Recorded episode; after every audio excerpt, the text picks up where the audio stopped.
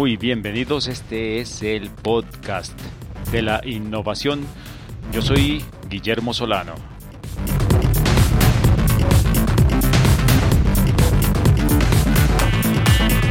Pues bienvenidos, bienvenidos, qué bueno estar eh, de vuelta. Hoy vamos a hablar de algo que suena raro, se llama Einstellung. Eh, Einstellung, el efecto Einstellung. Y todo esto va en el marco de lo que siempre hemos tratado de establecer acá y es que los juegos ayudan eh, a acelerar los procesos de innovación. Esa es nuestra premisa, esa es nuestra teoría y eso es lo que hemos venido tratando de explorar, de ofrecer una alternativa para quienes trabajan en innovación eh, sobre cómo acelerar estos procesos de innovación, cómo facilitarlos, cómo hacer que sean más poderosos y en este caso utilizando juegos.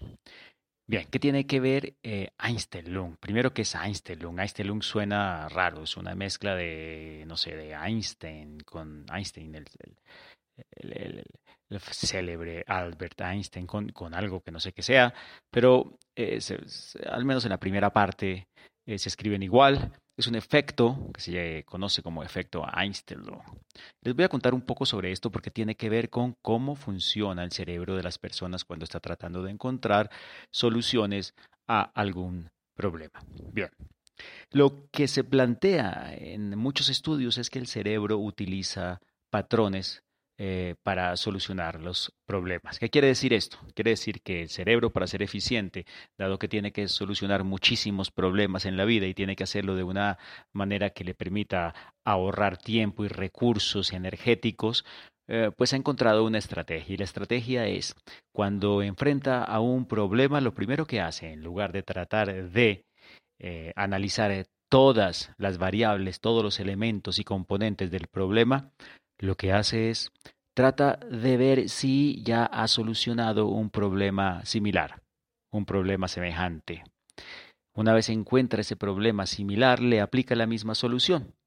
Y así nos funciona. Así vamos nosotros por la vida resolviendo problemas, utilizando soluciones que ya hemos utilizado antes, porque hemos encontrado que funcionan en este problema que estamos solucionando hoy. Esta es la forma como funciona el cerebro y pues nos ha servido para defendernos en la vida, para evolucionar, para sobrevivir y para encontrar eh, soluciones rápidas a problemas que son eh, más o menos importantes.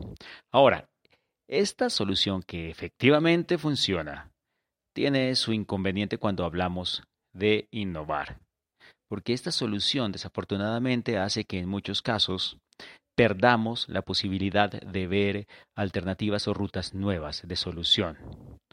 Claro, por supuesto, a medida que vamos nosotros eh, tratando de emparejar todos los problemas nuevos que encontramos dentro de aquellas categorías que ya conocemos, pues de alguna manera tenemos que sacrificar las particularidades, particularidades de cada uno de estos problemas. De manera que el, proceso sacrifica la posibilidad de encontrar esas pequeñas diferencias en las cuales podríamos basarnos para crear rutas nuevas de solución. Y lo interesante es que los científicos que trabajaron o que han trabajado durante años en ese tipo de sesgos que tiene el cerebro, ah, lo que demuestran es que en muchos casos la solución que nosotros no vemos es la solución óptima es una solución mejor. Eh, claro, el cerebro se fue por la solución que ya conocía, eh, porque además le queda mucho más fácil aplicarla. Tiene ya el conocimiento y probablemente, probablemente tenga los recursos para aplicarla. Eh, tratar de encontrar una solución nueva implicaría construir esa solución, mirar todos los elementos que se requieren para que esa solución se pueda ejecutar y conseguir los recursos requeridos.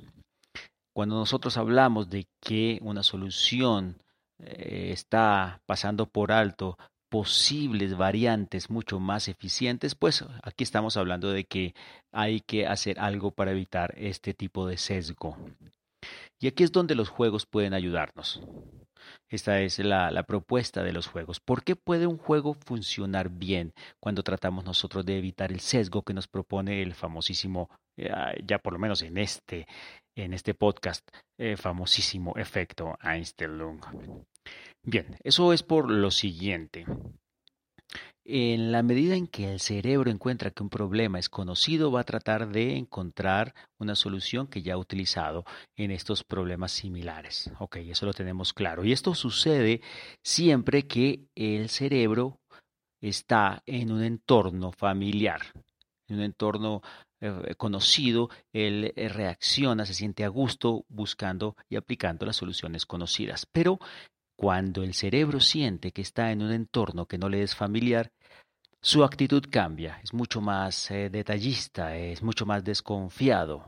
Imaginen esto, piensen que usted viaja, piensen que viajan a otro país cómo es la actitud cuando usted llega a un país al que nunca ha ido antes, donde probablemente tengan otras costumbres y hablen otro idioma, pues usted va con los ojos abiertos.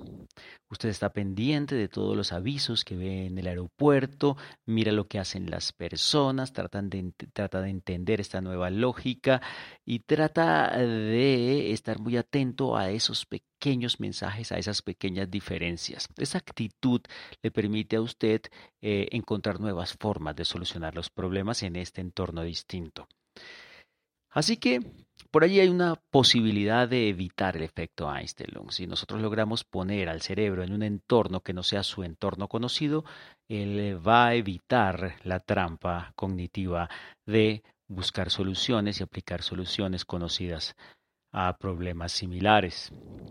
Y un juego nos va a permitir justamente esto. Quien diseña un juego lo que hace es proponerle al participante que sienta que está en una situación que no es la que conoce.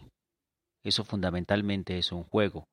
Piensen ustedes cuando nosotros dentro de una organización eh, ponemos a competir a los equipos y les decimos, ok, Imagínense que están en un eh, mercado en el que tienen que competir con competidores nuevos y le empezamos a crear unas situaciones que son distintas. Inclusive le podemos decir, ustedes no trabajan en esta empresa, sino que trabajan en una empresa imaginaria que ustedes acaban de fundar y que ustedes tienen todos los recursos para hacer lo que quieran y además no tienen un jefe al cual reportarle. Cuando nosotros proponemos todo este escenario a los cerebros, lo que sucede es que ellos ya no se sienten en el entorno conocido y lo que van a hacer en un entorno nuevo es buscar posibles nuevas soluciones. Para esto el juego tiene que ser creíble, tiene que estar muy bien diseñado y estructurado y tiene que ser comprado por todos los participantes.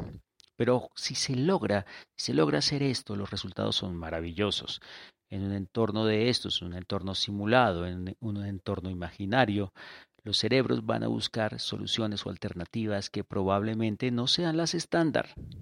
Y aquí vamos a tener una riqueza creativa, vamos a tener una posibilidad de tener originalidad en las salidas.